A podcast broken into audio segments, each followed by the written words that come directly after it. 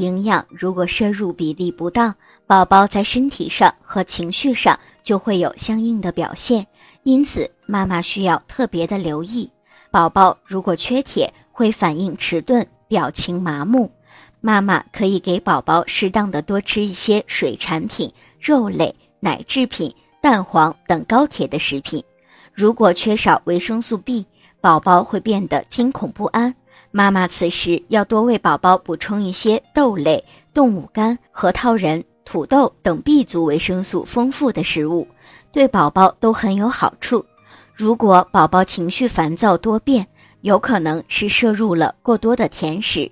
应该适当为宝宝减少甜食的摄入。宝宝如果固执胆小、难以安抚，很有可能是缺乏维生素 A、维生素 B 和维生素 C，或者是缺钙的情况。妈妈可以让宝宝适当的多吃一些动物肝、鱼、虾、奶类、蔬菜、水果等食物。